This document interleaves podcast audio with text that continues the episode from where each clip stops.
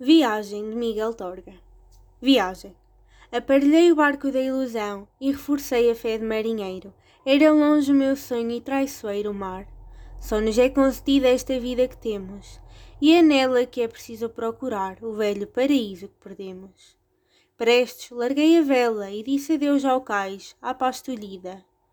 Desmedida, a revolta e imensidão transforma dia a dia a embarcação numa errante e alada sepultura, mas corto as ondas sem desanimar. Em qualquer aventura, o que importa é partir, não é chegar.